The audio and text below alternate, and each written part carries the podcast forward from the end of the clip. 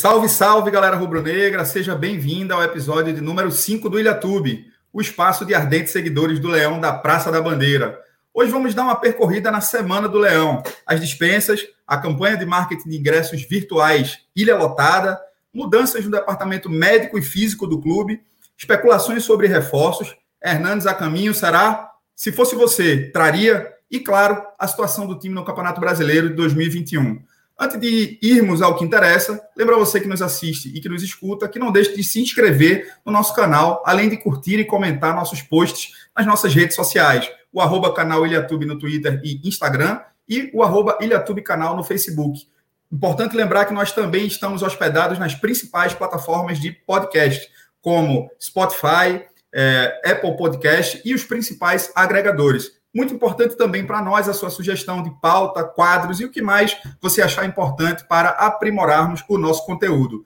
Hoje, além do Bruno, o Daniel hoje não está conosco por conta de compromissos e afazeres pessoais, profissionais, assim como o Burle também. Mas hoje, além do Bruno Santos, a gente está recebendo um convidado muito especial, que é o Gustavo Militão, do Esportices Blogcast. Seja bem-vindo ao Ilhatube. Tudo bem, Gustavinho?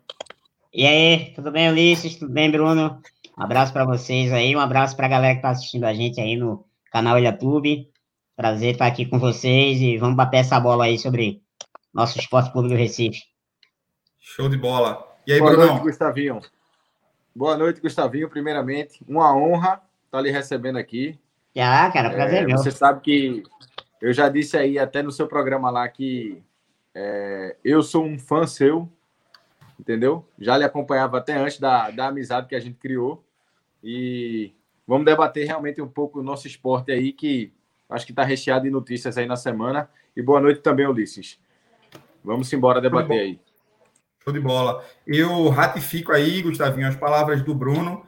Eu não conhecia o Gustavinho ainda de falar, né? Mas já tinha muito boas referências dos amigos que conhecem. Já tinha visto na ilha e espero que em breve, quando a gente tiver a oportunidade de voltar ao Caldeirão, a gente possa se encontrar ali pelas sociais, pelas cadeiras, na arquibancada, para trocar uma ideia pessoalmente. É um grande Valeu. prazer para nós a sua presença aqui. Vamos Valeu, amigo. então, vamos dissecar um pouquinho, então, sobre a Semana do Leão. Muita coisa aconteceu essa semana, é, tanto dentro das quatro linhas, como fora das quatro linhas também.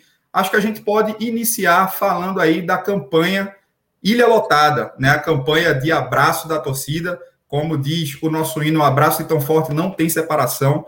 E a diretoria recém-impossada lançou aí um chamado para que a torcida chegasse junto. E nas primeiras duas horas de ontem, da campanha lançada, já havíamos arrecadado 20 mil reais. Pelo menos o que eu olhei agora há pouco, não sei se você tem o número atualizado aí, Bruno, mas a gente já tinha ultrapassado a casa dos 80 mil, né? Olha aí, show de Isso, bola. deixa eu até dar uma atualizada aqui, Ulisses, é, para a gente pegar o número é, bem atualizado aí. 80, quase, quase chegando a 90 mil aí. Muito boa, muito boa a, a arrecadação. Vocês estimam em quanto? Você acha que chega em quanto, Gustavinho? Ô, Ulisses, é, eu, sinceramente, estou muito animado com essa campanha. Acho que a gente vai passar tranquilamente aí da, da casa dos 100 mil e eu tô, acho que a gente chega até mais. Acho que a gente passa, chega até os 150 mil. É, acho que foi uma ideia, uma sacada muito boa do, do pessoal aí, da diretoria. Acho que o momento é propício, né? Ah, é uma mudança de chave, é uma nova diretoria. O clube vem de uma vitória muito importante aí fora de casa. E o torcedor tá chegando junto, né? Tá entendendo que o momento agora é a torcida botar, botar o clube, vamos dizer assim, no colo, né? E tem que chegar junto mesmo. Agora, eu espero que essas campanhas, elas devem continuar com certeza durante a temporada, mas tem que ter um cuidado para não exaurir muito, né, também, né? Para que não fique uma coisa como foi no ano passado, que insistiram bastante nessa fórmula do ingresso virtual, e que o time foi caindo no Campeonato Brasileiro, e infelizmente o pessoal de- deixou de chegar junto, mas para esse, esse começo agora, tá muito bom, tá muito bom. Tá parabéns, pessoal aí. E você, Bruno? Estima aí, se tivesse que dar um chute, acha que a gente consegue chegar em quanto? Ulisses, é, eu não duvidaria a gente bater um recorde, viu? Se eu não me engano, o recorde eu acho que foi 220 mil reais arreca- arrecadado ah, na, no brasileiro, acho que 2020, quando o presidente ainda era Milton Bivar. É, acho que 7 então, mil assim, ingressos, se eu não me engano, vendidos, acho. Isso. É, eu, eu tinha eu em mente, concordo. assim, que eu tinha em mente que eu acho que a que teve mais apelo e que a torcida chegou mais junto foi no retorno, eu posso estar enganado, mas salvo engano, foi no retorno da pandemia, aquele jogo do Pernambucano que definiria ou não a nossa classificação o Santa Cruz, contra o Santa Cruz, que nós acabamos perdendo por 2 a 1 um na ilha. Salvo engano, ali chegamos a uma arrecadação acima de 200 mil. Mas posso estar enganado, isso. não, então não, foi, não, lembro ao certo. Deve ter sido isso aí mesmo. Sua memória não falha, deve ter sido isso aí mesmo. Olha que falha, viu? É... Olha que falha. Eu, eu é, sigo tudo que Gustavinho falou aí e só adiciono assim que é, eu acho que isso é mais um exemplo de que a torcida do esporte ela compra a ideia. Muito se fala às vezes aí de, de campanhas de marketing, é, até para o próprio é, Diego na época que foi cogitado, teve um, um, um, papo de que a torcida não pagaria Diego Souza. Eu acho que isso aí é mais um exemplo. Não estou aqui falando de contratação, até porque o Diego Souza até já completou o limite de jogos aí. Mas isso foi uma. É, é, mais um exemplo de que a torcida compra a ideia. Agora, óbvio, como o Gustavo falou, tem um prazo de validade. Não adianta estar tá insistindo isso por muito tempo e achando que a torcida vai, todos os jogos, é, tá bancando, comprando ingressos apenas para ajudar.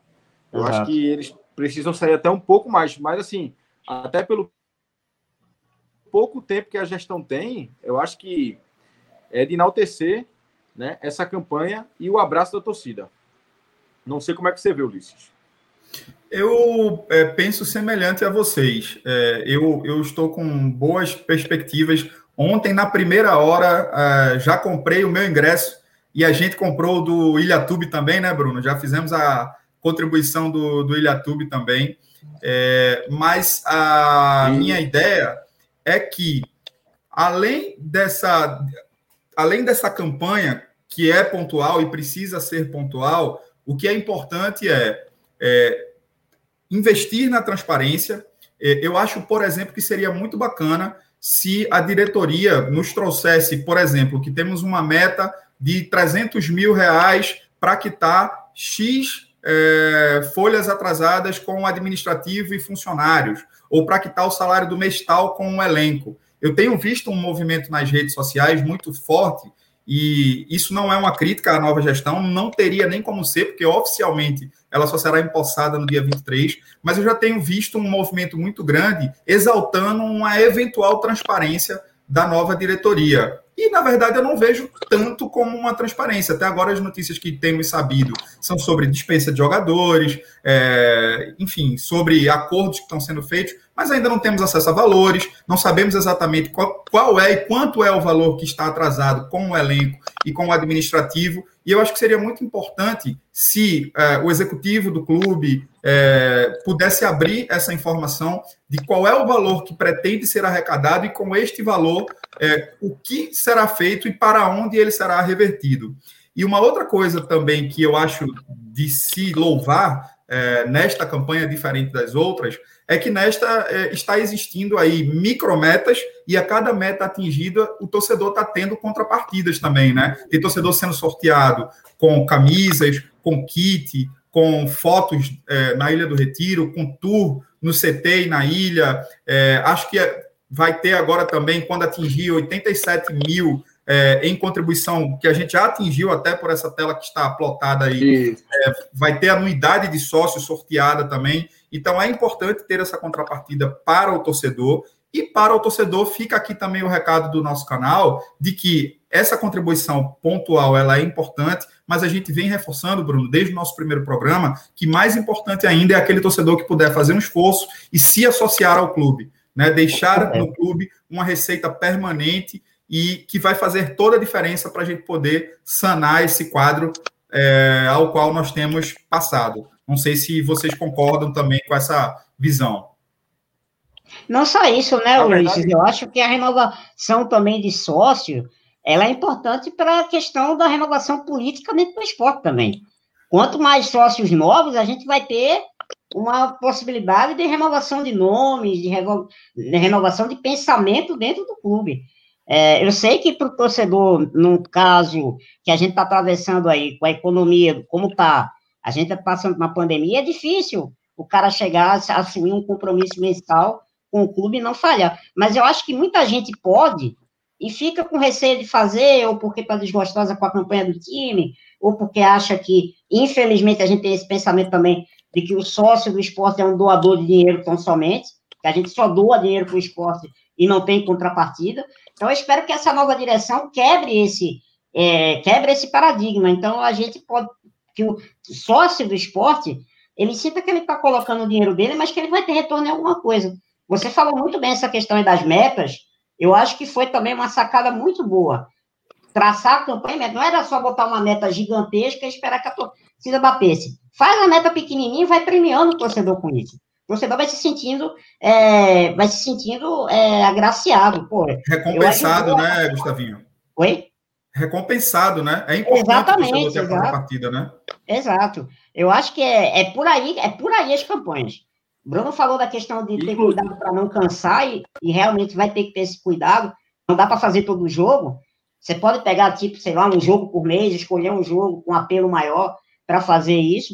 E também dá um, um, direcionamento diferente. A questão, ah, tal jogo para ajudar os funcionários, para ajudar a quitar uma folha dos funcionários, tal jogo para tentar quitar uma, tentar quitar pelo menos metade de uma folha atrasada. O caminho tem que ser esse aí. O caminho tem que ser esse. Inclusive, Gustavo, é, só para só para falar também, pegar um gancho do que tu falou aí, é, essa, essas metas que, que o esporte tem criado e com tão pouco tempo, primeiro demonstra aí o quão vou, vou falar fácil, mas acessível é trazer o sócio. Com tão pouco tempo, eles criaram uma campanha aí e a torcida abraçou. Agora, é, também é, adicionando um pouco do que o Ulisses falou, eu concordo, Ulisses, em relação à, à transparência, não vejo isso como transparência, mas além da falta de transparência, o clube se comunicava muito mal. E não, não vou falar aqui de que seja uma exclusividade da última gestão. Eu acho que é histórico isso aí. O esporte é um clube que se comunica mal com o seu torcedor. Entendeu? Então, isso, pelo menos inicialmente, aí a gente já viu uma comunicação melhor. Você vê as saídas de jogadores, que já, já a gente vai falar um pouco, é, a gente soube primeiramente através do, do site oficial, coisa que não acontecia. Sim, isso, isso de fato é um ponto fora é da curva mesmo. Normalmente a gente costuma saber mais pelos portais de imprensa, pelas rádios, e dessa vez o clube trouxe a notícia em primeira mão isso de fato há de se reconhecer que é, é algo inovador no, no, no, tempo recente que a gente tem vivido o clube. Justamente. Então acho que é isso. Assim, começamos muito bem essa campanha aí. Vou até dar uma atualizada para ver se, se a gente já bateu aí os 90 mil. A gente deixa claro aí que o Ilhatube e os tá né? É, ajudamos e torcemos para que a gente bata esse recorde aí e, e ajude o esporte a sair dessa. É Muito bem, gente. É, vamos passar aqui para o próximo tópico. Antes da gente, da gente entrar propriamente dito é, no elenco, é, que tem sofrido com reformulação, né? É, tem passado aí por saídas, temos a iminência de contratações, parece que o esporte está de volta ao mercado, é a notícia que se sabe, que já circula nos principais portais, um árduo trabalho, por sinal, que a diretoria de futebol, Gustavo, é, é, ou melhor dizendo, o Nelo Campos vai ter, né, por conta do momento que a gente atravessa financeiro, que é bem complicado, mas é, o esporte já voltou ao mercado. Mas antes disso, a gente teve aí recentes modificações também no departamento médico do clube. Essa semana nós tivemos, salvo engano, ontem, eu não sei se você tem aí, Bruno, a notícia do, do retorno do doutor Kleber Maciel à vice-presidência médica do clube. Kleber que já trabalhou no clube é, entre 2016 e 2018, e no momento que o esporte viveu é, boas fases, e eu não sei se a saída de, do, do, do, do Stenberg e do atual é, vice-presidente médico que nós tínhamos está ligada talvez à grande quantidade de lesões, afastamentos, contusões antes dos jogos, né? Nós temos aí uma grande quantidade de jogadores afastados por contusão. É o caso de Sander, Rainer esteve afastado por um tempo, Neilton também afastado, Maidana afastado, e temos agora o retorno do doutor Kleber Maciel.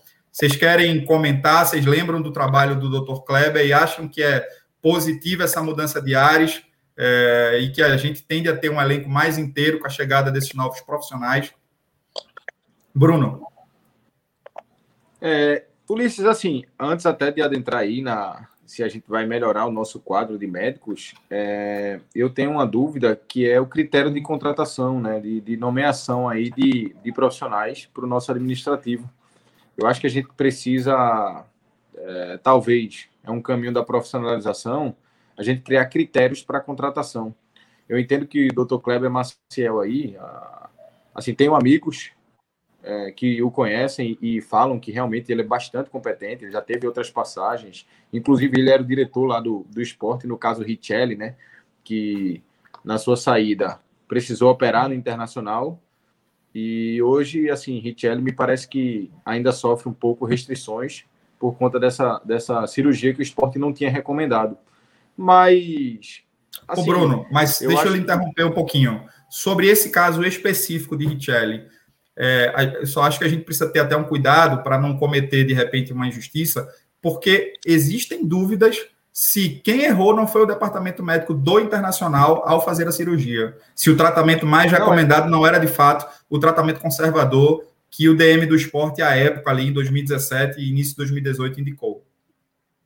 Não, foi justamente o que eu estava falando. Na época, o, o, DM do esporte não aconselhou a cirurgia. A cirurgia foi feita é, devido à recomendação do Departamento Médico do Internacional. E Richelli, hoje, após a, a cirurgia, pelo menos demonstra algumas restrições em campo, o tempo que a gente assistiu ele jogar, devido a essa lesão. Então, me parece que o DM do esporte estava certo. Eu não sou profissional da área, não posso julgar, mas assim, a gente vê pelo menos o resultado aí é que Richelli não conseguiu é, voltar a desempenhar, pelo menos fisicamente, a, a, a, a disposição que ele tinha em campo.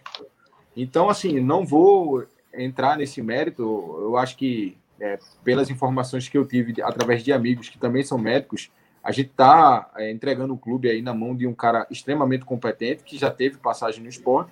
Eu só, assim, questiono, e aí não serve apenas para o departamento médico, é se uh, a gente, toda vez que tiver mudança de gestões, a gente vai estar trocando totalmente o quadro.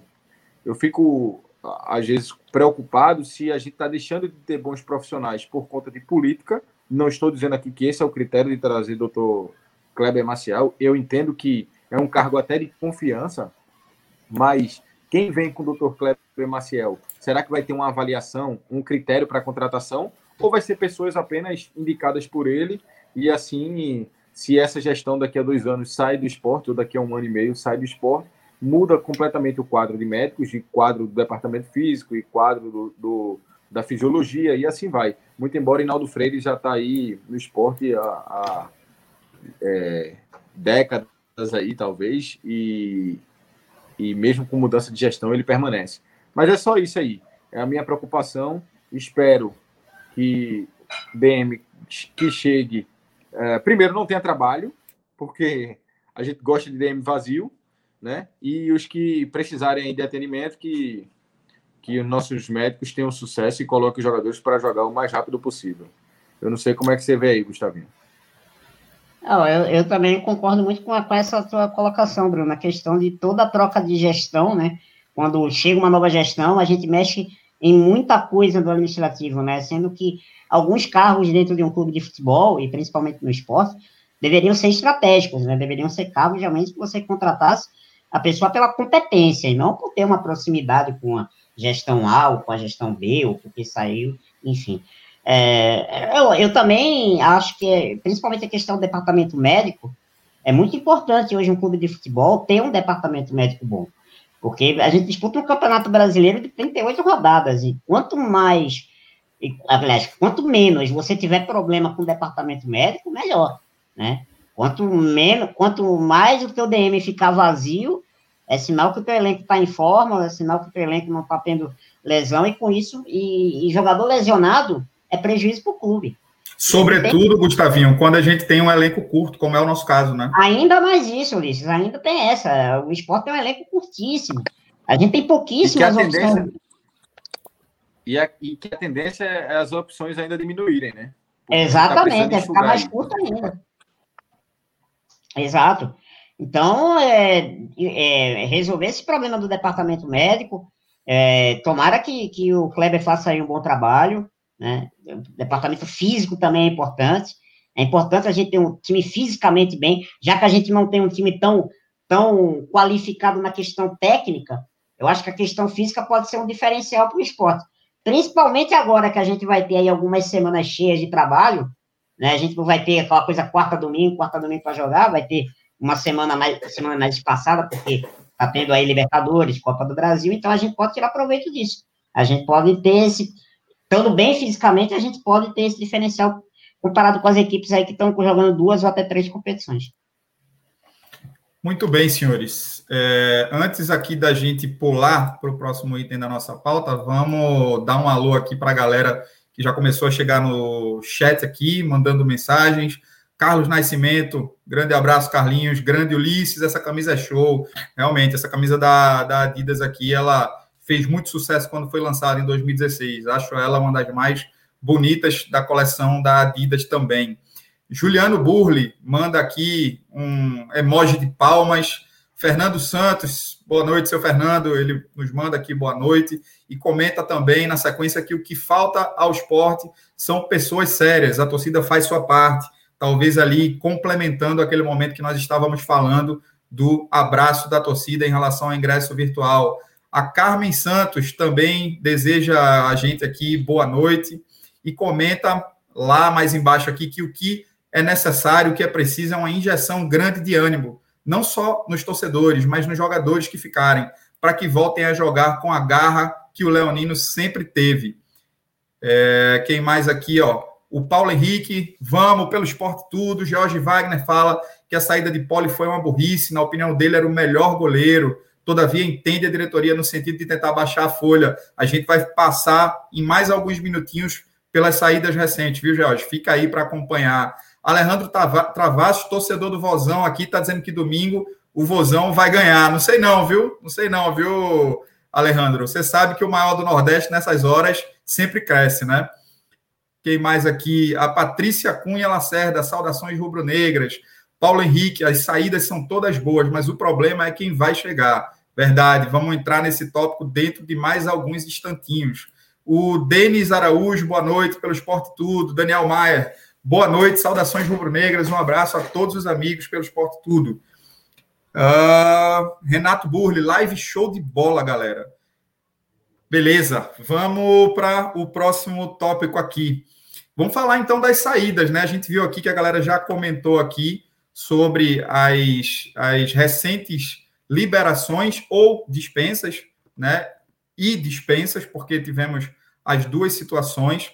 E nessa semana nós tivemos aí as notícias das saídas do volante Ricardinho. Ontem, no final do dia, a liberação do goleiro Luan Poli. É, Maxwell confirmando a sua saída para o Remo, já era uma situação que estava encaminhada. E hoje, talvez, é, uma que nos trouxe aí um pouco mais de surpresa, pelo menos para mim, não pelo desempenho, porque o Júnior Tavares, nós vimos comentando aqui nos episódios anteriores, que era um jogador que vinha entregando muito pouco de performance, mas dentro do contexto atual de laterais esquerdos, o Júnior Tavares também foi liberado para negociar com outro clube. É, Gustavinho, como você visualiza a saída desses quatro atletas? Foi boa para o clube, todas quatro, ou você manteria algum é, dos que foram aí, é, que estão contidos aí nessa relação? Então, Vices, é, eu fico um pouco preocupado mais com a questão de Gino Tavares, né? Por conta exatamente da gente não ter hoje uma peça de reposição ali na, na lateral esquerda, principalmente. Eu concordo que Gino Tavares já não vinha, não vinha atuando bem, jogos vinha muito mal, mas a gente, talvez, com o caso de Gino Tavares, a gente podia precisar dele ainda um pouquinho. As outras, as outras saídas, eu entendo que é, não, não, vê, não me preocupam tanto. O caso de Poli, por exemplo, uh, eu acho que Poli é um cara que saiu, mostrou mostrou profissionalismo, parece ser uma, um, bom, um bom profissional, teve, uma, teve jogos importantes ano passado, mas esse ano já não, não, não, não ia ter espaço para ele, né? Acho que o ciclo no esporte, infelizmente, fechou rápido. É, hoje o goleiro titular do esporte é Maílson, e acho que o reserva, quem tem que ser o goleiro 2 é Carlos Eduardo mesmo, é, até por ser um goleiro mais jovem, por ser um goleiro que tem um vínculo é, já com o esporte, então eu não veria muito espaço para Luan Poli, né? Então foi melhor para ele, para ele seguir a carreira dele em outro lugar. E Maxwell, os poucos jogos que eu vi de Maxwell não me agradou, acho que é um jogador que, sinceramente, não vai fazer tanta falta no nosso elenco, não. Mas a saída do Gino Tavares me deixa um pouco preocupado, porque a gente hoje não tem no esporte essa peça de reposição dentro do clube. A gente vai ter que agora ir para o mercado contratar um lateral esquerdo, mais que Sander esteja perto de voltar, mas a gente vai ter que ir para o mercado buscar o lateral esquerdo. E lateral, você sabe, né? Que é uma posição complicada de achar no mercado, principalmente lateral de boa qualidade. O futebol brasileiro tem um problema realmente muito complicado na lateral. É verdade. Bruno, como é que você viu aí as liberações barra dispensas desses quatro atletas que estão aí na, na manchete que está plotado na tela?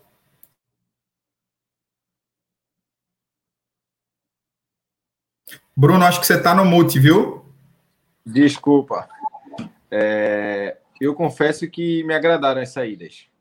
É, com exceção aí do Luan Poli, é, eu deixo bem claro, quem, quem me conhece sabe que eu considero o Luan Poli tecnicamente, e eu vou falar bem claro assim, tecnicamente, em relação a recurso, Luan Poli o melhor goleiro do esporte, mas assim, eu entendo também que, que o jogador ele tem que ter muito de confiança, Poli fez uma Série A muito boa, se eu não me engano foi o, o, o goleiro que fez é, defesas, a, a quantidade de defesas mais difíceis do campeonato, porém, assim, após aquele episódio lá, que após algumas falhas, o episódio que ele pega o pênalti e bota a mão nos ouvidos, é, eu acho que ele se perdeu um pouco, assim, até da relação que ele tinha com a torcida. Então, eu acho que era inevitável a saída, até porque eu, eu acredito que ele não conseguiria jogar mais pelo esporte.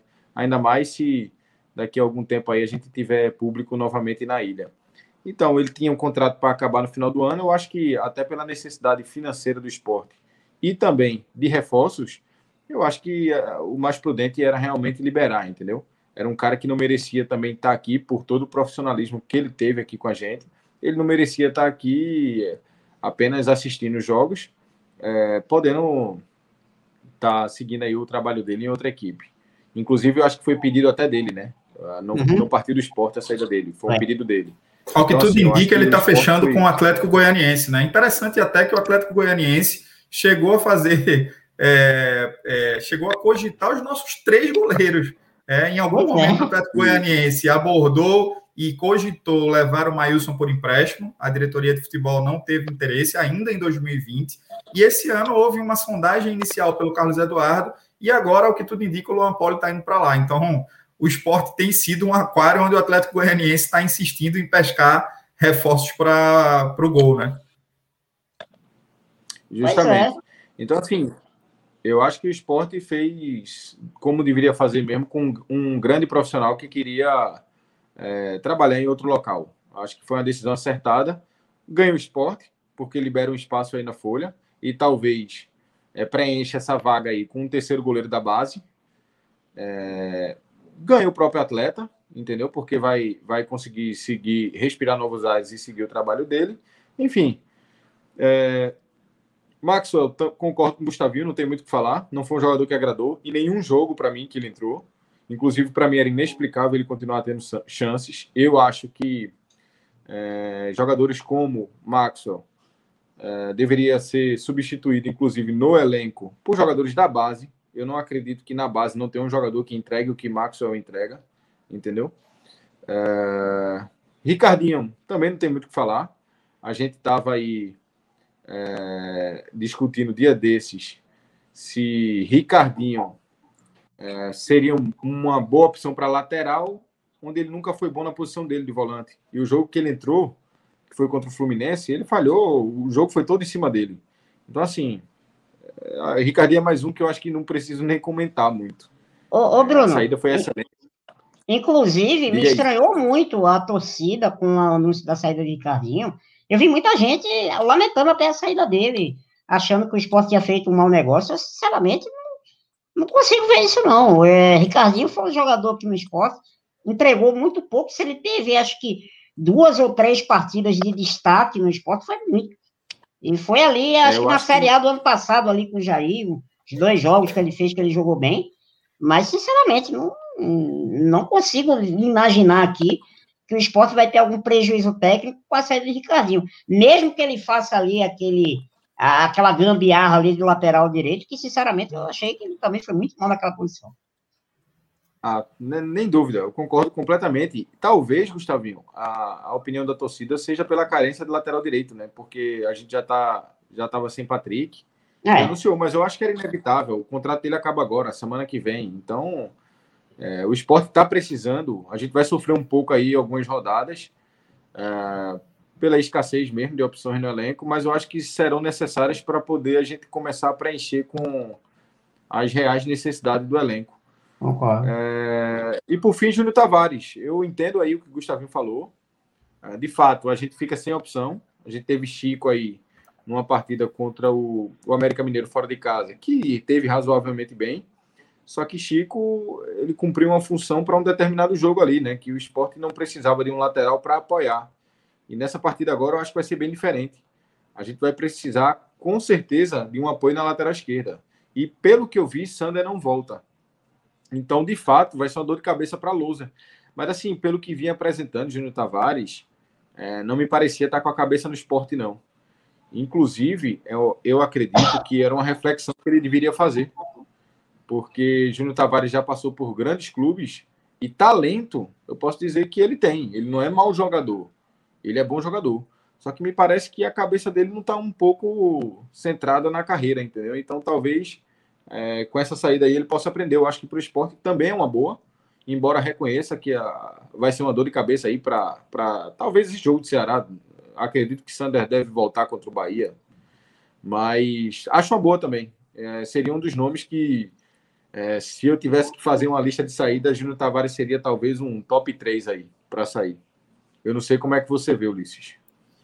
É, eu tenho uma visão semelhante a vocês, é, com exceção de Luan Poli, mas ao mesmo tempo, é, como o Gustavinho trouxe, é um atleta que teve um bom momento em 2020, foi muito útil, nos ajudou em várias rodadas, esteve na seleção dos melhores é, em 2020, né, do, do, das rodadas do brasileiro, mas que iniciou um 2021 muito ruim e dificilmente com a performance de Maílson esse ano, que não está comprometendo, melhorou bastante, e ainda mais com Carlos Eduardo, tendo um contrato mais longo e também é, tendo assumido a meta no início do ano e também se saído bem, dificilmente Poli é, teria espaço. Então, talvez seja, fosse essa a posição que nós estávamos melhor servidos no, atualmente no elenco, a posição de goleiro. Tínhamos três bons goleiros. Então, não acho que seja um erro grave, de alguma forma abre espaço na folha. Acho também que o salário de Luan Poli não era um dos salários mais altos do, do, do grupo.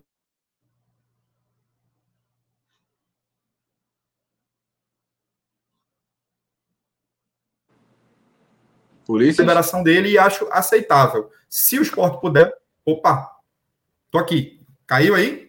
É porque eu tinha dado uma travada, mas pode continuar. Deu uma travadinha, deu uma travadinha. Tá bom. Até onde foi possível ouvir, gente? Acho que você estava falando de Luan Poli, né? Dizendo que o, é, o, salário dele não era tão dos mais Sim, altos. Né? Exatamente. Eu não tenho a exata informação de, de, qual era o custo dele na folha, mas entendo que se o esporte tivesse condições de mantê-lo, estivéssemos passando por um bom momento, eu manteria, mas dentro do que nós precisamos enxugar da folha, a liberação de Luan Poli é aceitável. A de Ricardinho já foi muito bem é, dissecada por vocês. Ricardinho fez alguns jogos regulares no ano de 2020, mas em nenhum momento foi um volante diferenciado. É, não, nunca foi uma opção ofensiva de construção de jogadas é, muito contributiva. Também não é um jogador de grande pegada, cuja característica principal era o passe para trás. Uma coisa não se pode negar que ele tinha muita entrega, corria o campo todo, mas era um jogador que corria, mas não, não contribuía efetivamente para o time. Maxwell, esse não tem comentários, né? Acho que, salvo engano, 18 ou 19 jogos não fez nenhum gol, não fez nenhuma assistência. Acho que a, o momento mais marcante dele foi um pênalti sofrido na semifinal do Pernambucano contra o Salgueiro. Um pênalti que foi muito mais uma inocência do zagueiro do que um mérito dele. E Júnior Tavares, eu concordo em gênero, número e grau com o Gustavo. A minha maior preocupação em relação à saída de Júnior Tavares é exatamente o fato de não termos laterais nesse momento. É, não se joga uma Série A com um zagueiro improvisado na esquerda durante um longo tempo. Eu imagino que quando o Sander voltar, vai precisar de algum ritmo de jogo. Então, é urgente a ida do, do esporte ao mercado para trazer é, laterais para a esquerda e para a direita. Daqui a pouco a gente vai entrar na situação do Patrick. Vamos falar aqui é, sobre o embrólio que ele tem, vem passando com o clube. Mas eu já adianto para vocês que, em caráter contingencial, enquanto a gente não consegue fechar contratações é, provadas né, e, e esperadas pela torcida, eu já traria de volta nesse momento o Juba, porque por mais que seja um jogador é, que tenha ali as suas oportunidades, te, é, seja um jogador que defensivamente, inclusive, não contribui tanto, mas é um jogador que é da função, né? E é nosso, está emprestado à confiança e já traria de volta o Everton, como eu venho dizendo também, do CSA, para ser uma opção ali pela direita, inclusive no ataque, já que tivemos perdas aí também de jogadores é, do setor ofensivo, como foi o caso de Marquinhos, de Maxwell, de Toró. Então, o Everton em 2020 pôde contribuir bastante ali no setor ofensivo também. Então, essa é a minha visão. Fechamos então as saídas. Podemos passar para as Na verdade, carências eu ou acho vocês que ainda pode- têm algum ponto? Eu, eu acho que a gente pode, Ulisses, talvez colocar para debate aí rapidamente se as saídas deveriam parar por aí ou se tem mais alguém que a gente acha que deveria sair. É. Talvez pode começar até por você mesmo, Ulisses. Repita, Bruno, por favor. Desculpe, eu não consegui ouvir. Se você acha que as saídas devem parar por aí ou não, e caso não não não não ache que para por aí, sugerir algum nome de que você acha que deveria estar nessa lista aí de possível dispensa ou negociação. Olha, Bruno, na minha visão, mais saídas do elenco é literalmente é, fazer escolhas de Sofia. Né? Você corta da carne quando tem carne para cortar. O nosso elenco é curto demais, mas obviamente eu acho que tem mais jogador que precisa sim sair e que não é jogador do naipe de Série A. Eu citaria aqui rapidamente João Igor, que eu não sei o que faz no clube, é, já está machucado aí há aproximadamente um ano. E, eu- e se eu não me engano, tem contrato até o final do ano apenas. Uhum. Então, João Igor, Ronaldo, Betinho, são todos volantes, né? Mais, mais, ou seja, seriam quatro volantes juntando a Ricardinho, mas a questão é: se a gente é, retira esses caras do plantel, quem fica? Quem sobra? Marcão e, e José Wellison? Então, é uma posição muito complicada, né? Que toda hora tem jogador se machucando, porque é uma posição de muito contato tem toda hora jogador ficando suspenso. Ainda não nos livramos completamente aí do vírus da, da, da Covid, então, eventualmente, tem jogador sendo contaminado e tendo que se afastar também. Mas, se nós tivermos oportunidades de reposição interessante no mercado, eu acho que esses atacantes, principalmente, é, ou melhor, esses volantes, principalmente, é, são os alvos iniciais. Tiago Lopes, eu ainda tentaria mais um pouco, não me parece falta de comprometimento. Acho que Tiago Lopes tem limitações técnicas mesmo, mas também é uma outra posição que temos é, carência. Atualmente só temos dois meias, três com ele no elenco, né? Mas sobrariam numa eventual saída dele apenas Tiago Neves e Gustavo. Mas Tiago Lopes é um caso a ser pensado também. Como é que você enxerga, Gustavinho? Tem mais gente aí para sair na sua visão? É, tem, tem, tem mais gente, Bruno. Tem, tem, tem mais gente, Luiz. Tem mais gente, sim. Agora é aquela coisa, né? A gente também tem que ver a, a oportunidade de, de liberar essa galera, né? Eu acho que é agora, para a gente liberar um monte de jogador de uma vez, não vai dar, porque a gente vai ficar com o elenco mais curto ainda do que a gente tá. É, você citou aí o caso de Thiago Lopes, é, foi engraçado, porque eu até falei dele na última edição do Rádio Esportistas, né? Depois de contra o América. É um jogador que eu, sinceramente, eu, eu, eu não consigo confiar. Eu, eu acho que não é um jogador para ser titular do esporte, como entrou no jogo contra o América, é um jogador para entrar em titular, no caso, de última emergência. Talvez para ficar no elenco, pode ser, mas eu não vejo um cara que tenha condições de ser titular do esporte. Então, no caso de Thiago Lopes, é, eu não acho que é questão de falta de comprometimento dele também. Eu acho que é, é um jogador que, ao meu ver, não entrega aquilo que a gente precisa na posição dele. Ele ainda não entregou, não fez uma grande partida dentro da posição dele. Então, eu até entreguei para ele o prêmio de, de, de, pior em campo no jogo contra o América, porque acho que foi o jogador que, dali daquela, da, da linha ofensiva do esporte, foi o que hum, menos entregou naquele jogo. É, você também falou de João Igor, né? Também é um caso interessante, porque o esporte fez a compra dele, né? Quando o esporte comprou né, os direitos federativos dele, se eu não me engano. E é um jogador que a gente não conseguiu botar para jogar. Depois que o esporte adquiriu ele, ele praticamente não jogou. Então é o tipo do investimento que você faz que você joga dinheiro fora. É porque, é, claro, o esporte não ia adivinhar que ele ia se machucar e ter uma lesão tão séria assim. Mas é um investimento que a gente não, não pôde aproveitar. E, na minha opinião, um mau investimento, porque não justificou a, a, o esporte ir ao mercado e pagar quase um milhão de reais antes pela contratação dele. Por mais que ele tenha feito algumas partidas ali no, no brasileiro, né, na, naquele brasileiro lá, até razoáveis, mas eu não teria adquirido ele em definitivo, sinceramente, não teria adquirido. E outros, com relação a outros nomes, tem aí, eu acho que a gente precisa muito de um volante, um volante que, que saia para o jogo de, de, uma, de um cara ali na, de segundo volante. Pode ter um problema seríssimo na questão de volante desde o começo da Série A. E eu espero que a gente resolva, porque nossos volantes, eu, eu, eu fico com um pé atrás. Eu fico com o pé atrás para uma Série A longa, difícil, com times de alto nível que a gente ainda vai enfrentar nesse final de primeiro turno e durante todo o segundo turno do campeonato. Talvez, Gustavinho, eu uso aí dizer, inclusive, que eu acho que é o pior elenco da Série A quando o quesito é volante. Com certeza. Eu não vejo um, um, um elenco com uma quantidade tão de baixa qualidade aí de volante. É, pegando também aí um pouco na carona de vocês aí sobre a reformulação do elenco, e para mim tem mais saídas, tá? Eu acho que o esporte precisa. É, a gente tem o caso de Maidana, que eu não sei se, se já foi negada aí a proposta que chegou até, até o esporte. Eu, sinceramente, não sei como é que fica Maidana no esporte, sendo reserva, porque hoje o status dele no esporte é de reserva. Se ele vai ter motivação para continuar. Então é isso algo que a própria diretoria do esporte precisa avaliar se vale a pena manter um cara desse no banco, né? É, eu acho que os volantes que foi citados aí por Ulisses, João Igor, é, Ronaldo e Betinho, talvez ficar um desses e a gente trazer mais um volante, já seriam quatro opções. É, e preencher um pouco do elenco aí com um volante da base, que eu acho que um time que tem dificuldade financeira precisa ter opções de, da, da base. Esse último jogo aí contra o, o América, a gente teve, acho que, nove jogadores, né? Se eu não me engano, da base. Foram quatro jogando e cinco no banco. Isso. Então, acho que esse é o caminho da gente aí. É, e vou adicionar mais dois aqui. Tiago Lopes, eu não acho. Eu acho que ele é um cara, embora eu tenha críticas a Tiago Lopes, eu acho que eu ainda tenho alguma esperança que ele pode ajudar. É, eu tinha um receio muito grande dele quanto ao comprometimento nessas últimas rodadas, em especial a partida contra o Cuiabá.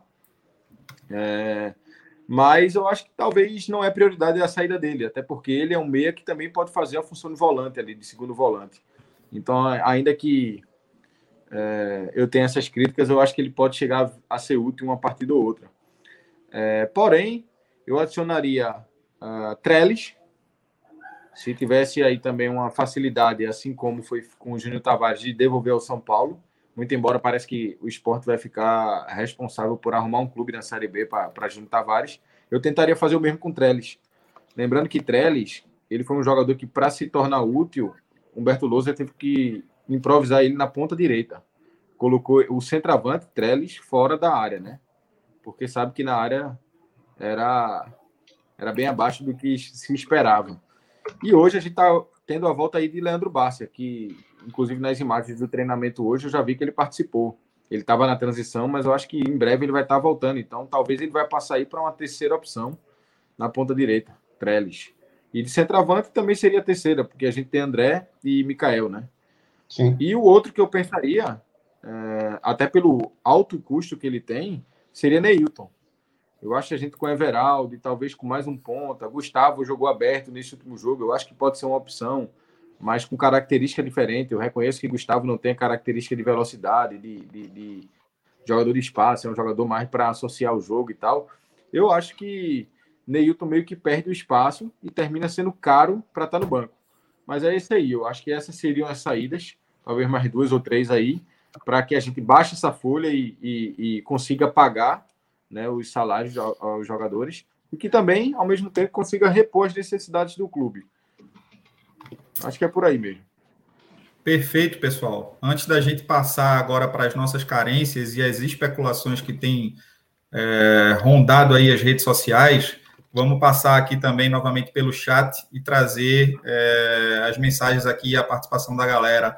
Alexander Góes, um abraço, Góes. É, Alexander Góes é torcedor do Palmeiras, está nos assistindo lá de São Bernardo do Campo. É, coloca aqui saudações palestrinas, último lateral decente do esporte, que ele chama de Sport. Esse é um palmeirense, viu, Bruno e Gustavinho, que tem ódio do esporte. Ele fala para mim que tem nojo, mas não é não. Ele tem ódio. É, é, um dia desse ele assumiu, falando, ele falou assim, realmente, vocês incomodam. Aí ele fala que Dutra é foi o último lateral a, a, a, a, ter passado pelo esporte decente. Diga, Bruno. 2008 e 2009 corrida, né? Verdade. Ele lembra não bem. Só, não só, a gente teve 14 também, a estreia da, da Arena. Sim. Gol do. Ananias Arena. Saudoso. Ananias, Ananias, Ananias tá. Exatamente. Isso. E Abraço, viu, Góis? Também 2015. 2015, se eu não me engano, com Marlone.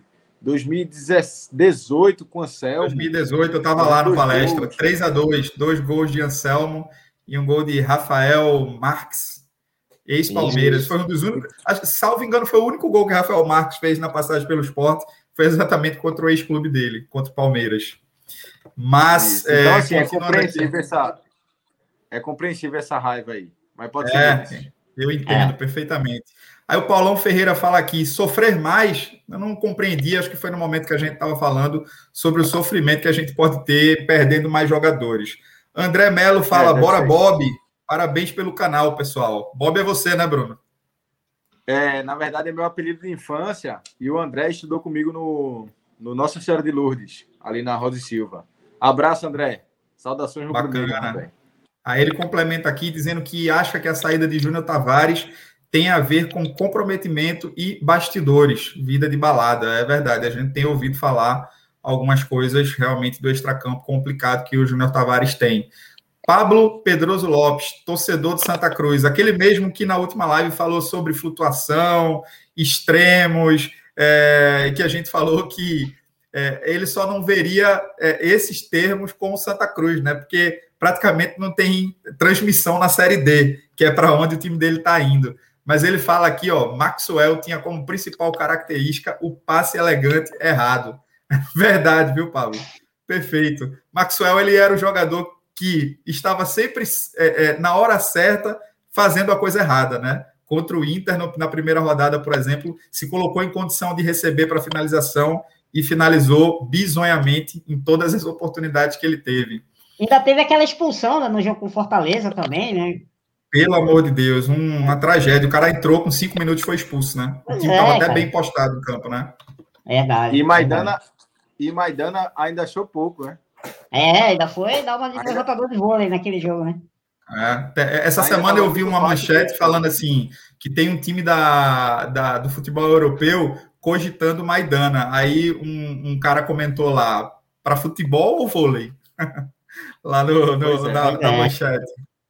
Aí aqui, ó, Ícaro Moraes, rubro-negro que está nos assistindo de Curitiba. Quer dizer, eu nem sei se ele está em Curitiba. Ele, ele tinha me passado que estava de férias e tinha ido a Recife, mas ele fala aqui é lugar de rubro-negro pernambucano. Obrigado. Paulo Henrique, João Igor foi uma infelicidade, estava jogando muito, mas sofreu demais por lesões.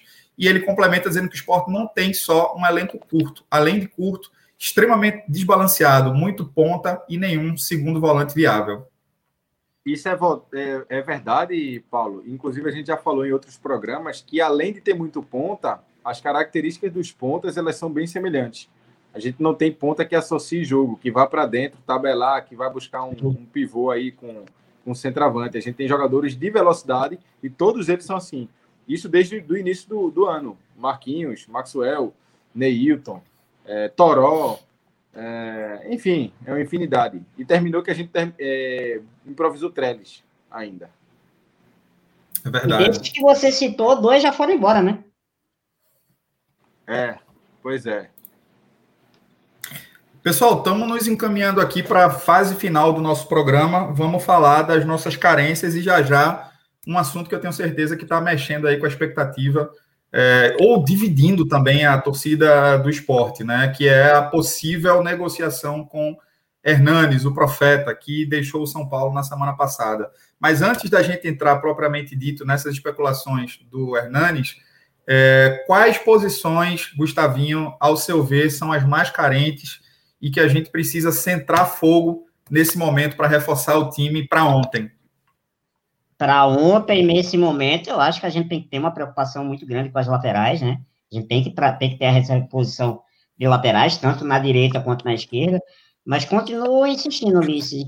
O esporte precisa urgentemente de um segundo volante. A gente precisa urgentemente trazer um segundo volante, nem que seja para jogar o segundo turno do Campeonato Brasileiro. Eu acho que a gente pode até fazer aí meio que uma ousadia, tentar olhar um pouco o mercado sul-americano também, se porque o mercado aqui nacional está inflacionado, a gente sabe que vai ser difícil trazer um segundo volante de qualidade no futebol brasileiro, é, vai ter que ser um trabalho muito bem feito de pesquisa, encontrar, por exemplo, um bom nome ou na Série B ou até na Série C, mas eu acho que a gente tem que até abrir, não descartar a possibilidade de olhar o mercado sul-americano, porque é uma posição que eu acho que vai ser decisiva para o destino do esporte no Campeonato Brasileiro.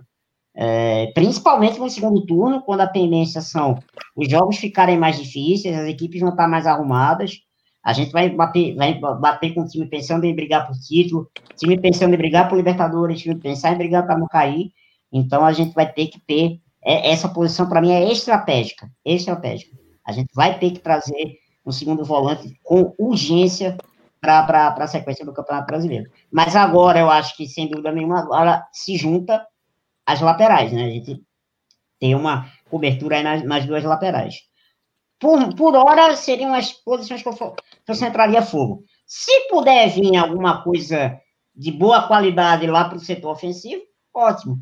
Mas, no momento, seriam as posições que eu centraria fogo. As duas laterais e o segundo volante. Concorda, Bruno? Concordo. Eu acho que essas aí são as posições. É, o volante, é, prioridade zero. A gente não tem nem o titular, né? Enquanto nas laterais, ainda que a gente seja um pouco crítico de Sander aí, a gente tem Sander e tem Rainer. Sim. É, então, já dá para preencher. O problema aí, a maior é a reposição.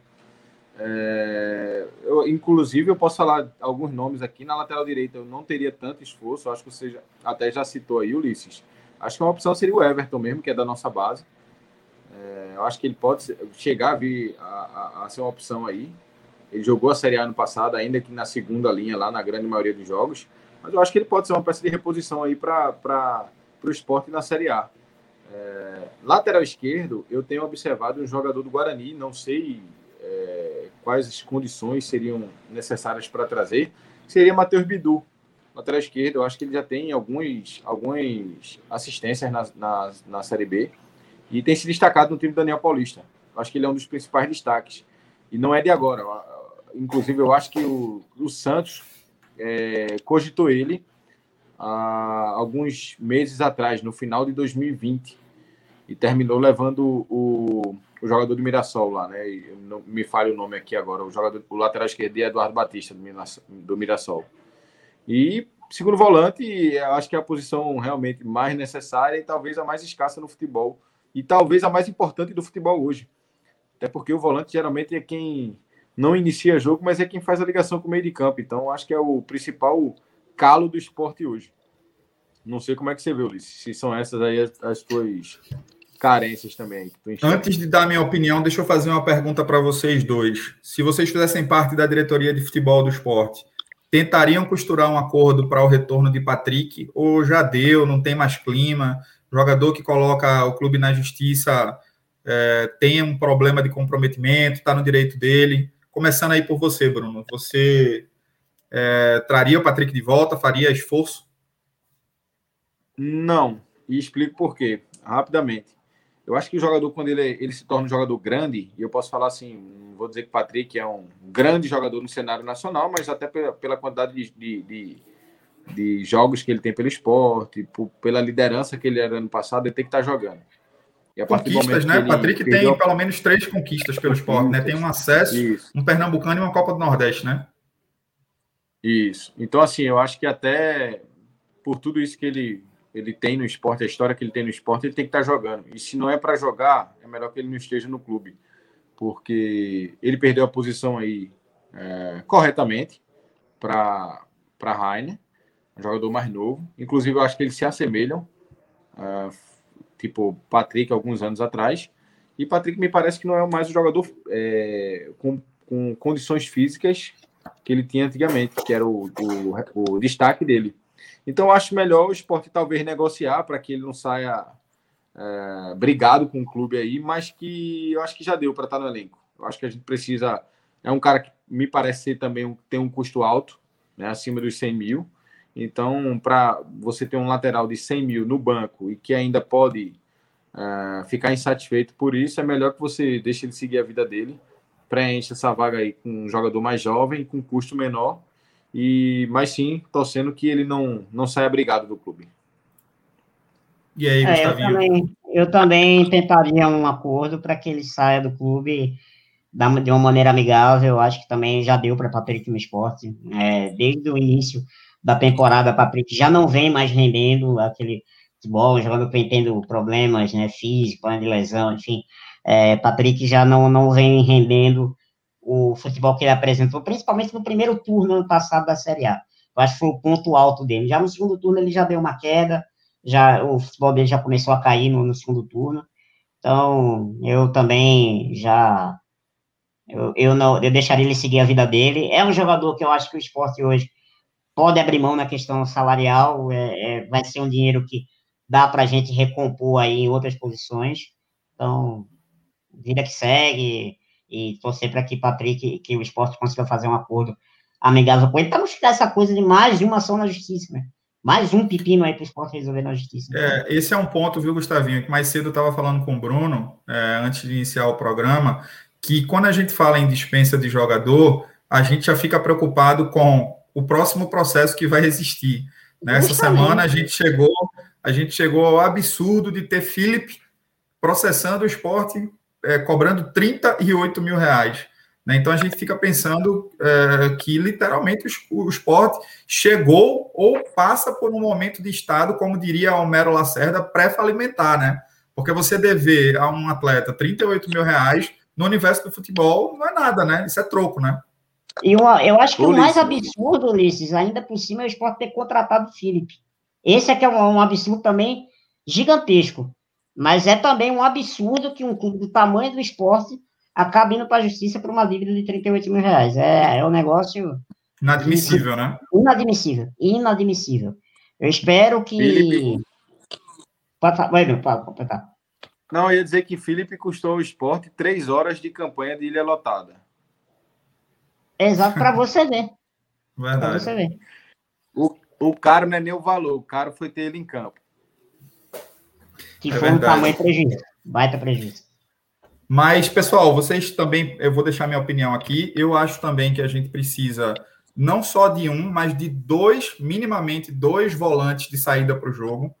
É, não sei onde é, vamos buscar recursos e aonde traremos. Talvez o que o Gustavo colocou da gente procurar no mercado sul-americano seja uma alternativa né, porque é uma moeda é, em muitos dos países mais desvalorizada e que a gente pode, de repente, trazer, estão em busca de, de aparecer mais no cenário sul-americano como um todo, e o Brasil, junto com a Argentina, são os dois principais mercados né, exponenciais para é, fazer com que esses atletas jovens apareçam.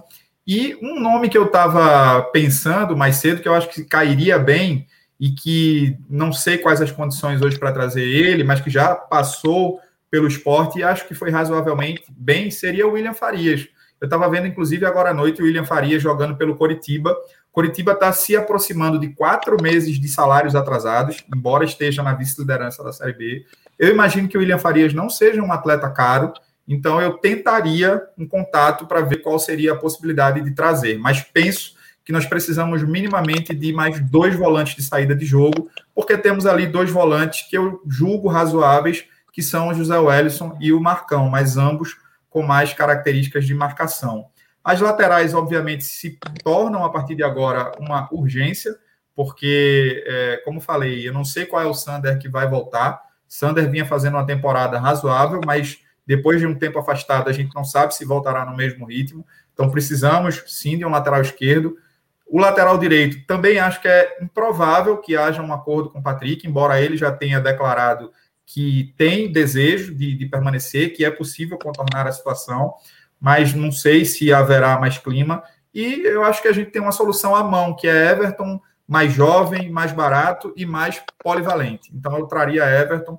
E se houvesse mais alguma oportunidade de mercado, buscaríamos um outro lateral. E já começo a achar que a gente precisa se atentar ao ataque também. No início do ano, nós achávamos que existia muito, muito jogador aberto, inclusive um dos nossos é, colegas aqui que estão nos acompanhando comentaram que o esporte tinha é, muito ponto, acho que foi o Paulo Henrique falou que tinha muito ponto em nenhum segundo volante confiável, mas essa realidade aos poucos já começa a mudar. A partir do momento que você perde Marquinhos, que você perde Jonas Toró, que você perde Maxwell e você tem um Neilton é, machucado a meio pau e, salvo engano, ele vai se submeter nesses próximos dias a uma artroscopia. Então, penso que a gente, se tiver uma oportunidade de mercado, precise reforçar também as pontas, porque, dado o campeonato longo e o setor ofensivo do esporte é um setor que tem feito poucos gols, a gente precisa também contar ali com jogadores que possam é, nos ajudar ofensivamente. É, pessoal, vou passar aqui para o último ponto da nossa do nosso bate-papo de hoje, que está dentro ainda do item contratações. Muito se tem comentado aí sobre a possibilidade de trazer Hernanes, o profeta do São Paulo. É, se desligou na semana passada do São Paulo. É, e existem aí alguns clubes interessados, né? Pelo que se sabe, pelo que já pude ler e acompanhar, o Vasco na Série B, o Cuiabá, o Fortaleza e o Bahia monitoram o atleta e o esporte também Agora fez uma sondagem. Agora à noite, Ulisses, eu vi é, o pessoal do Grêmio cogitando ele por lá. Não sei se também vai ter proposta ou se é só o zum, zum, zum também que está acontecendo por aqui. É bom a gente Mais cedo, Bruno. Mais cedo, inclusive, no nosso perfil, nós lançamos uma enquete, né? Você tem ela aí? E tem. nós tínhamos, até pouco antes do início do nosso bate-papo, cerca de 50 votos, onde quase 70% dos que participaram da enquete é, responderam que trariam Thiago Neves é, sem pensar duas vezes. Está um pouquinho pequeno, Bruno. Mas deixa eu ver aqui. Acho que eu consigo ver aqui pelo meu também. Deixa aí. eu dar uma olhada aqui. Pode dar uma olhada aí, Ulisses. Está na tela. Espera aí, vamos voltar aqui. Olha lá. Sobre as especulações de uma eventual contratação de Hernanes, o profeta, você Ó, deu uma diminuída agora. Traria para ontem 60,4%. Traria só se Thiago Neves saísse, 20,8% dos votantes por cento. E não traria caro e está mal, 18,8%. De toda forma, majoritariamente a torcida compra a vinda de Thiago Neves para o clube.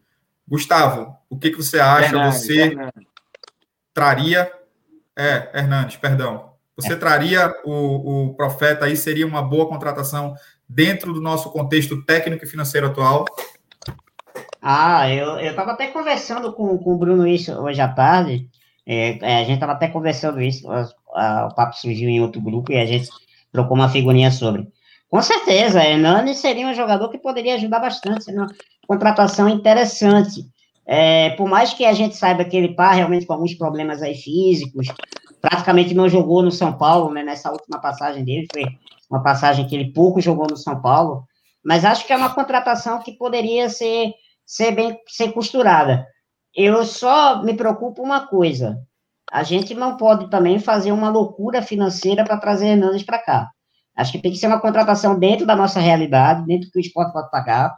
A gente pode costurar um acordo com ele para que para uma contratação de, sei lá, talvez um vínculo de um ano só, uma opção de extensão por mais seis meses, no caso até o fim do ano que vem, e tentar, de repente, você pode estabelecer alguns gatilhos dentro desse contrato, tipo, ah, o esporte ir para uma, terminar numa Sul-Americana, ele tem um aditivo nesse contrato, uh, o esporte ganhar o Campeonato Pernambucano do ano que vem, mais um aditivo, se o esporte quiser fazer alguma campanha de marketing com ele, né, explorar alguma campanha de marketing com ele, ele tem uma determinada participação. Então, eu acho que a gente pode costurar uma, uma negociação que não fique muito é, que não fique muito pesada para o esporte. Agora, se entrar essas equipes aí, como um Grêmio, por exemplo, que tem muito mais bala na agulha para gastar hoje para o esporte, e botar um dinheiro de repente maior, vai ficar difícil. Então, que a gente, o que a gente tem que ser um, uma, uma contratação agora um pouco. A gente tem que agora acelerar essa conversa. O esporte vai querer? Beleza, então agora vamos chamar o profeta para sentar e vamos conversar. Explicar a realidade do clube, explicar o momento financeiro que a gente está vivendo. Agora, se o esporte ficar esperando que é, todo mundo perca o interesse por ele para depois ir atrás, aí eu não sei se a gente vai ter sucesso, não. Mas eu traria, acho que Hernandes seria um jogador que poderia agregar muito na questão, principalmente dentro do grupo, é um cara que já jogou em grandes clubes da Europa, já, já teve uma passagem vencedora pelo São Paulo, já foi de seleção brasileira, seria um cara importante, seria um jogador importante para esse momento de reconstrução do esporte, com certeza. Muito bem, Gustavinho. Gustavinho está entre os 61% lá que votaram a favor da vinda do profeta. Isso. Vá lá, Bruno. Diga aí sua opinião. Eu estou também dentro desse 61, viu? É, eu só vou acrescentar algumas coisas aqui que Gustavinho falou, acho que perfeitamente aí. É, eu adiciono que Hernanes já declarou aí que é torcedor do esporte, é, de infância. Hernanes é pernambucano. Eu acho que o histórico de atleta de Hernanes fala por si só. Não vou falar de carreira como jogador, mas de atleta, um cara que se cuida, um cara que tem uma, uma mentalidade completamente diferente do que é tradicional para jogador de futebol. Eu acho que ele pode ser uma liderança que talvez o esporte seja carente hoje. A gente tinha Patrick como liderança, e hoje a gente tem Thiago Neves e André, que são mais lideranças técnicas do que liderança de fato dentro de campo. Tanto é que a gente tem, tem é, tido o Marcão como capitão do time. E a partir do momento que você tem um, um, um Hernanes é, como líder, eu acho que até o ambiente do clube muda. Eu acho que ele tem histórico para poder cobrar de jogadores, histórico para poder motivar meninos da base, como Gustavo, como Mikael, e até talvez é, trazer um pouco de holofotes aqui para o esporte, para que clubes do, do, do, do, exterior possam ver nossos meninos. O esporte precisa hoje criar uma ponte né, de negociação com clubes do exterior. Eu acho que o esporte só tem a ganhar com o Hernandes. E posso dizer o seguinte, assim, eu não gosto de falar de informação, acho que não é muito o, o, a pegada da gente aqui do canal, mas assim, pelo que eu escutei por aí, eu acho que Hernandes tem muito interesse em vir talvez tenha tido mais interesse de Hernandes do que do próprio esporte até então. Mas eu traria sim. Acho que existe uma preocupação aí se Thiago Neves e Hernandes jogam juntos. A gente pode observar até o último jogo que Thiago Neves teve em campo que ele precisava buscar muito o jogo com os volantes. Então, é, esse papel pode ser do Hernandes e Thiago Neves ficar mais próximo da área para finalizar. Com o Hernandes também a gente ganharia bola parada, que é um, um calo do esporte, né? e chutes de, de média e longa distância, que a gente hoje só tem o, o José Wellison. Então, acho que só tem a agregar, Ulisses. Obviamente, é, desde que a gente tenha responsabilidade aí com, com as questões financeiras né, da negociação. Mas acho que só tem a agregar. Não sei como é que você vê.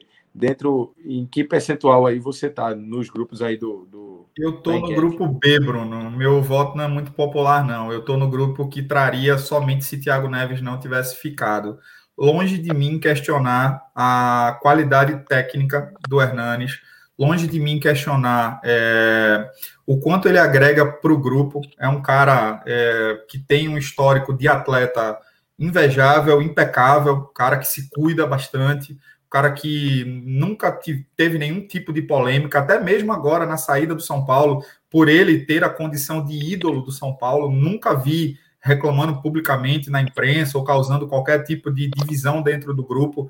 Né? Recentemente ele não vinha nem sendo relacionado. A gente sabe que jogadores que têm status de ídolo é, em alguns clubes acabam tendo essa prerrogativa né, de, de, querer se escalar de toda forma, de causar racha no elenco quando ele não é prestigiado. E ele não fez isso, mostrando que realmente é um cara comprometido com o grupo. Mas a minha preocupação ela é, se expande em dois aspectos. O primeiro é o aspecto técnico. Hernanes ele não vem é, de boas temporadas, é, pelo menos 2019, 2020. 2019 ele ainda teve uma sequência boa, mas 2020 praticamente não jogou. 2021 idem. É, já chegou numa certa idade e eu acho que nós temos alguns atletas com característica de pouca pegada, de pouca recomposição é, e que ensejaria um perfil de mais força física, é, de mais é, é, recomposição. Então, acho que ter Hernanes e Thiago Neves num meio-campo hoje em dia, para mim, é, soa um, um, tanto temerário. É, tendo já Thiago Neves com problemas seguidos de lesões, é, recentemente acometido também pelo vírus da Covid, a gente tem André que também não está numa boa fase, então teríamos três jogadores ali muito pesados dentro é, do, do, do, time titular. Então, esse seria o meu primeiro motivo de preocupação.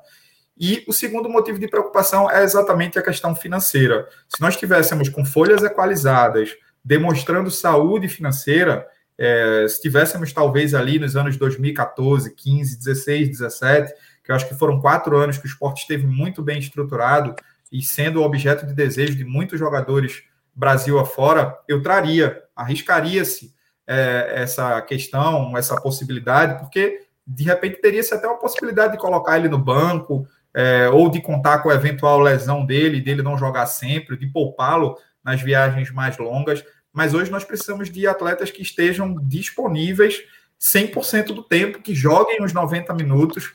E eu não vejo o Hernani tão confiável para essa situação no momento.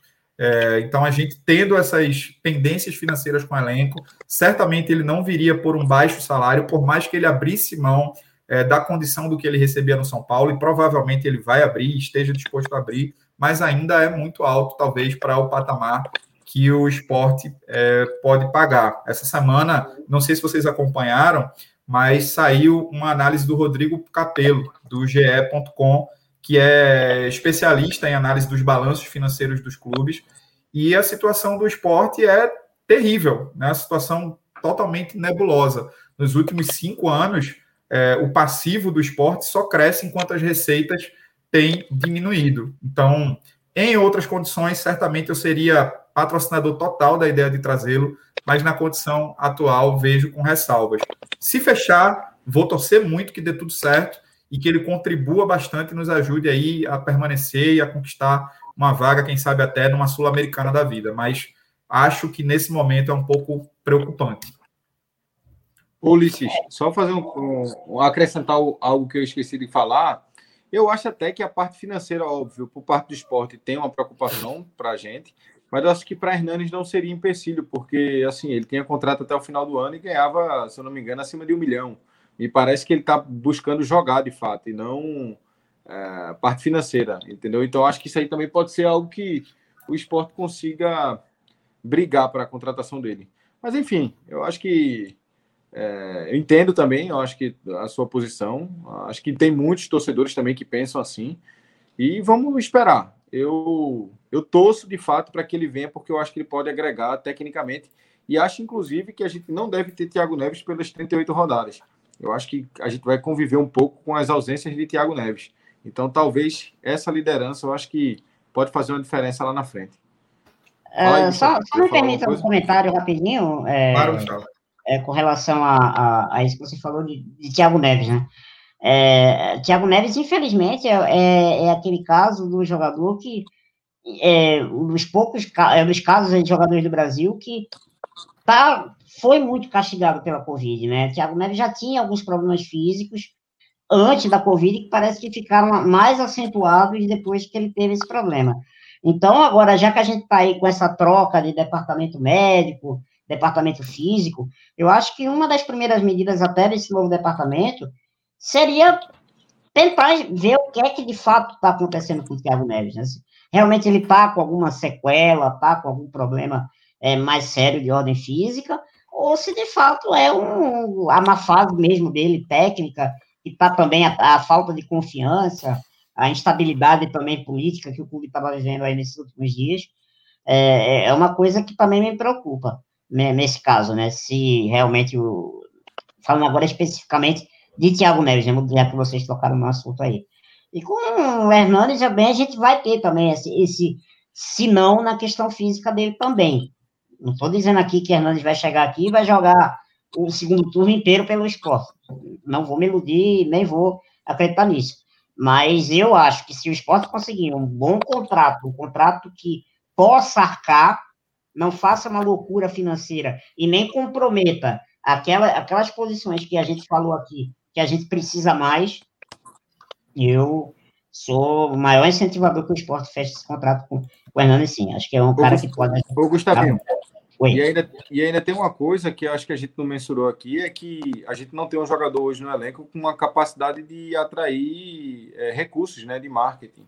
Eu não Isso. vejo o Thiago Neves, nem o próprio André não, com, essa, não. com essa capacidade. Então, o Hernanes talvez poderia também fazer, ajudar isso aí, a, o esporte poder é, adquirir recursos aí e motivar a torcida a, a consumir produtos do clube.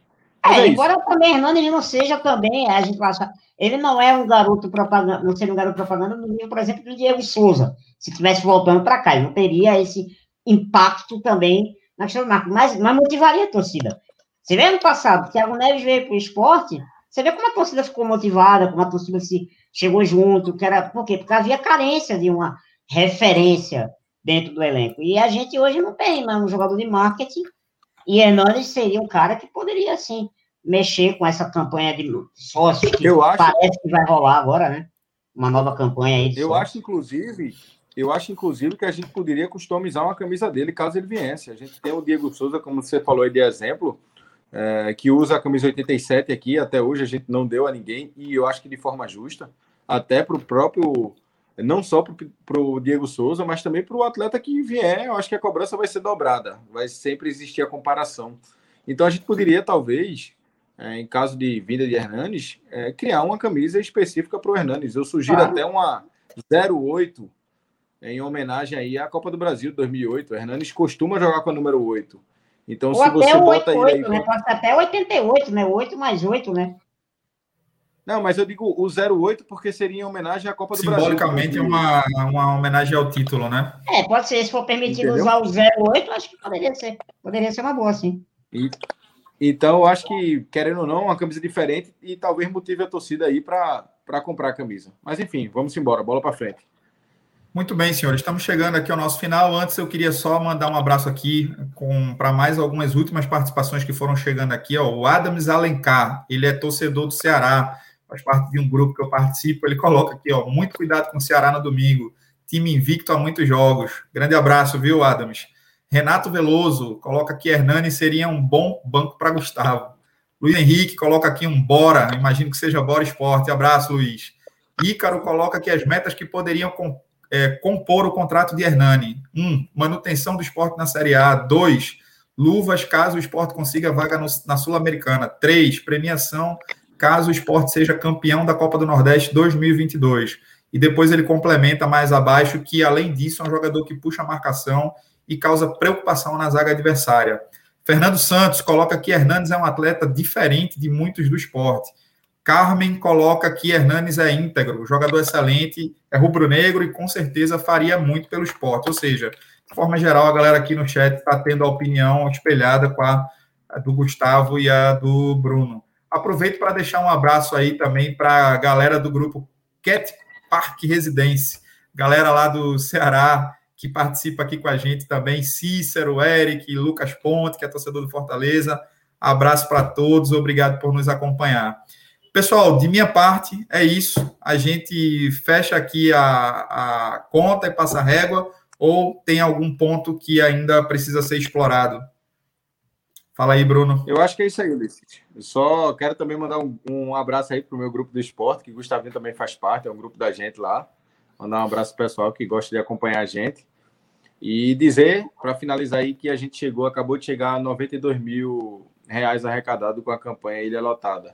Eu acredito que amanhã, logo cedo, a gente chega aos 100 mil. Top, top demais. Gustavinho, deixe seu recado final aí para a galera do Ilhatube. Aproveite, faça o merchan aí do, do, seu, do seu blogcast, Esportices Blogcast, que eu particularmente acompanho. É um trabalho de muita qualidade também de mídia independente aí explorando o nosso leão. Valeu, Vinícius. Obrigado, obrigado pelo convite, né? Inclusive, até no último, eu mandei um abraço para vocês. No, no último Rádio Esportista também, mandei um salve para vocês. Bruno já teve lá. Já te convidei uma vez lá na. Tá convidado outras vezes lá para aparecer para a gente bater um papo. E para a galera aí que tá, tá aí do, tá assistindo a gente, siga lá a gente lá no Esportices Blogcast, né? No Twitter, arroba Esportices nosso Instagram é o Esportistas. E a gente tem o Rádio Esportistas também, que é o nosso pod, né? Que está aí nas principais plataformas aí de áudio, Spotify, Deezer, né? O Google Podcast, o Apple Podcast também. Estamos fazendo aí, estamos levando nesse conteúdo aí para o esporte. E espero que com essa nova gestão ela, a comunicação aí do esporte possa ter um olhar não só para é, para os perfis, aí, principalmente os perfis aí independentes, né, como vocês, como esportistas e como outros também, que a gente possa ter um pouquinho mais de espaço aí para a gente poder colaborar, né? Porque a gente quer colaborar com o esporte, é colaborar com ideias, é colaborar para a gente ver o nosso, nosso leão cada vez mais forte. No mais, agradecer aqui o convite e estou à disposição para outras oportunidades. Um abraço, galera. Top demais, meu amigo. Obrigado aí pela honra e estamos à disposição quando precisar da gente lá também. Pessoal, é isso. A gente vai ficando por aqui. Obrigado a quem nos acompanhou até agora. Obrigado a você que vai nos assistir é, de forma que não seja ao vivo, mas que esse conteúdo de alguma forma esteja chegando nesse momento até você. É, a gente lembra que é muito importante, além de você é, assistir o nosso conteúdo aqui, deixar o seu comentário, nos seguir nas redes sociais é, se inscrever no canal do YouTube, porque o YouTube libera para a gente alguns recursos aqui após uma quantidade X de inscritos e de visualizações. Então a gente conta muito com a força de vocês. Nós estamos aqui no nosso início, mas temos muitos projetos bacanas. Aproveitamos para mencionar que hoje estava marcado o nosso bate-papo com o Chiquinho. Né? Na terça-feira nós fizemos um momento ao vivo com o Chiquinho, ele entrou conosco, mas é, por um imprevisto, a internet dele teve problemas no funcionamento. A gente tentou recolocar ele aqui por duas ou três vezes. Hoje à tarde, o Chiquinho falou comigo. Estava é, tudo certo para a gente falar hoje às 21 horas, mas ele pediu que nós é, voltássemos a falar na semana que vem, porque ele precisou ter uma viagem. Ele está com. Ulisses, eu acho que sua internet está igual a de Chiquinho. Deu uma travada agora uma, precisou fazer uma viagem com o pessoal. Me ouvem? Voltei? Voltou. Já me ouvem? Voltou, voltou. Agora, agora. Beleza. Olha, foi, a gente falou do problema da internet de Chiquinho, a minha internet me sabotou aqui também. Mas foi bom que foi um exemplo, para mostrar como é que tá. É verdade. É, é um exemplo de que quem, quem faz ao vivo sofre com esse tipo de coisa, né? Mas é, eu estava falando é que estava falando que hoje à tarde o Chiquinho falou conosco e ficou marcado para a semana que vem. Ele precisou fazer uma viagem de atendimento familiar é, de algumas pessoas que estão visitando ele. Ele precisou levar o pessoal para conhecer as belíssimas praias do litoral sul. Falei, cara, tranquilo, semana que vem a gente volta a falar. Temos aí alguns contatos engatilhados aqui também com alguns outros ex-ídolos nossos que devemos trazer aqui para falar de um quadro que a gente está criando, que são os Leões Fantásticos. Então, eu repito, se inscreva, dê o seu like ou mesmo faça a sua crítica do que nós precisamos aqui melhorar, nos siga no Twitter, nos adicione lá no Instagram, no Facebook, arroba canal Ilhatube, ou no Facebook, arroba Ilhatube canal. E não se esqueça também de se associar ao clube dentro do que nós temos falado constantemente. O esporte precisa muito do seu apoio. Beleza, pessoal? Obrigado a todos. Um bom resto de semana. E a gente volta a falar no pré-jogo antes do Ceará no sábado, certo, Bruno? Correto. Vamos embora estudar esse Fechado, então. Grande abraço a todos pelo Esporte Tudo. Valeu. Pelo Esporte Tudo.